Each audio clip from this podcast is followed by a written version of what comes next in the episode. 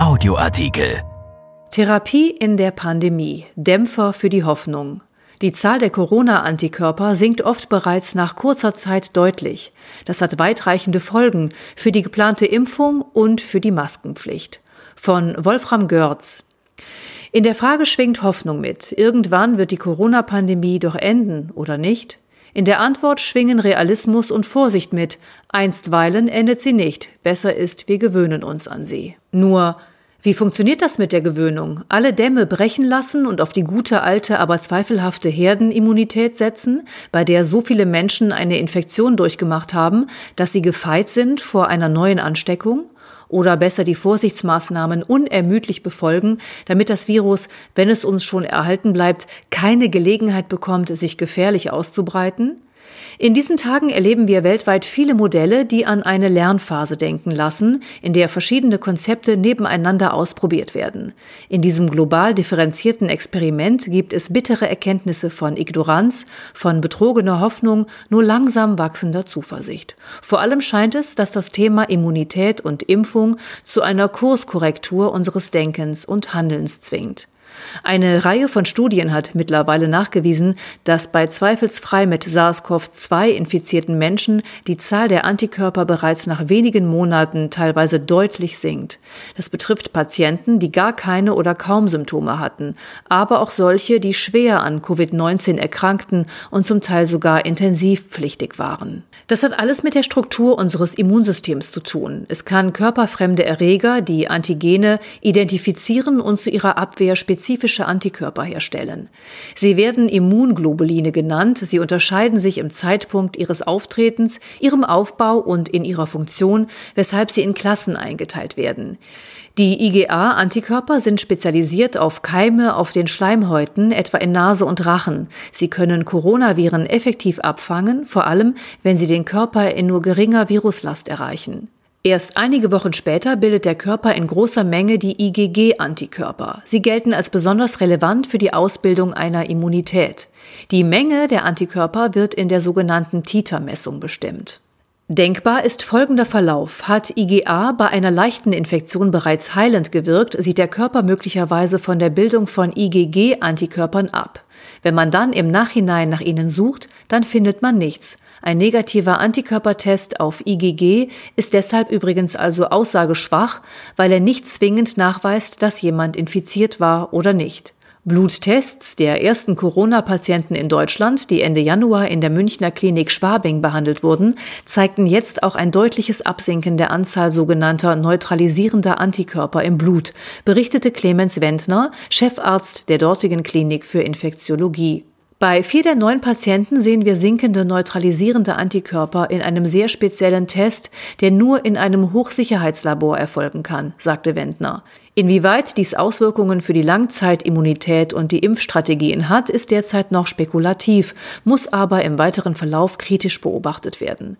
Es deute aber darauf hin, dass nach durchgemachter Krankheit eine Neuansteckung möglich sei. Es gibt mehrere Fälle, dass sich Patienten ein weiteres Mal infiziert haben. Ob diese Neuansteckung ebenso verläuft wie die Primärinfektion, ist allerdings umstritten.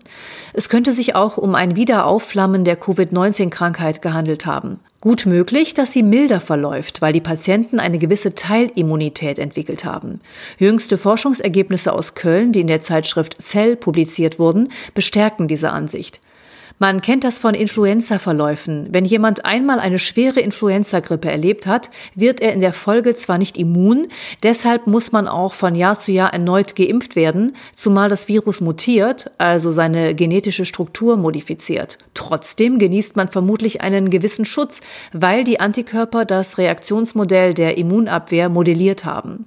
Dass es irgendwann einen Corona-Impfstoff geben wird, der ebenfalls Antikörper bildet und ähnlich effektiv wirkt wie etwa die Masernimpfung, wird in der Fachwelt derzeit höchst unterschiedlich bewertet. Vielleicht bietet die Impfung einen ähnlich hohen oder schwachen Schutz wie die alljährliche Grippeschutzimpfung. Trotzdem müsste dann auch die Devise gelten, besser geimpft als nicht geimpft. Wahrscheinlicher ist, dass die therapeutischen Möglichkeiten im Fall einer symptomatisch verlaufenden Infektion besser und zielgerichteter werden. Derzeit ist eine Reihe unterschiedlicher Medikamente in der Forschung, die direkt antiviral oder immunmodulierend wirken. Auch einige Ansätze mit Cortison befinden sich in der Pipeline.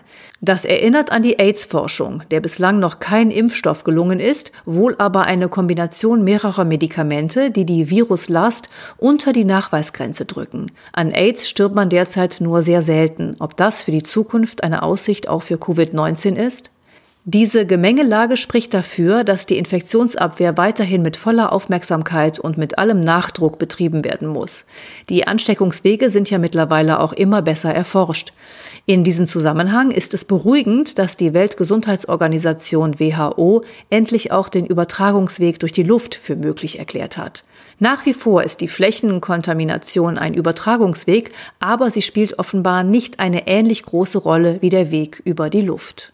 Hier haben die sogenannten Aerosole eine immer gravierendere Rolle erlangt. Hierbei handelt es sich um Mikrotröpfchen, die in der Raumluft nicht so schnell zu Boden sinken, sondern wie Wolken in der Luft schweben und offenbar doch eine hohe Infektiosität besitzen. Deshalb weisen Experten gerade in diesen Tagen darauf hin, dass Abstand, etwa in Konferenzräumen, nicht das alleinige Mittel zur Vermeidung einer Ansteckung ist. Aerosole bleiben nicht statistisch an einer Stelle, sie können in ihren Wolken auch wandern. Deshalb muss in jedem Raum, in dem mehrere Menschen auf vergleichsweise kleinem Raum beisammensitzen und mehr oder weniger temperamentvoll reden, zwingend auf Querlüftung geachtet werden. Je mehr Fenster geöffnet sind, umso besser. Ventilatoren gelten eher als Virenschleudern, es sei denn, sie werden direkt am Fenster postiert und fördern den Durchzug. Es muss also weiter eine Maskenpflicht gelten, weil Masken selbst in nicht medizinisch perfekter Konstruktion ein probates Mittel sind, um Viren erst gar nicht in großer Zahl in die Luft zu entlassen. An der Dreieinigkeit von Abstandswarnung, Hygiene und Mund-Nasenschutz führt, auch wenn es manchen nicht schmeckt, kein Weg vorbei.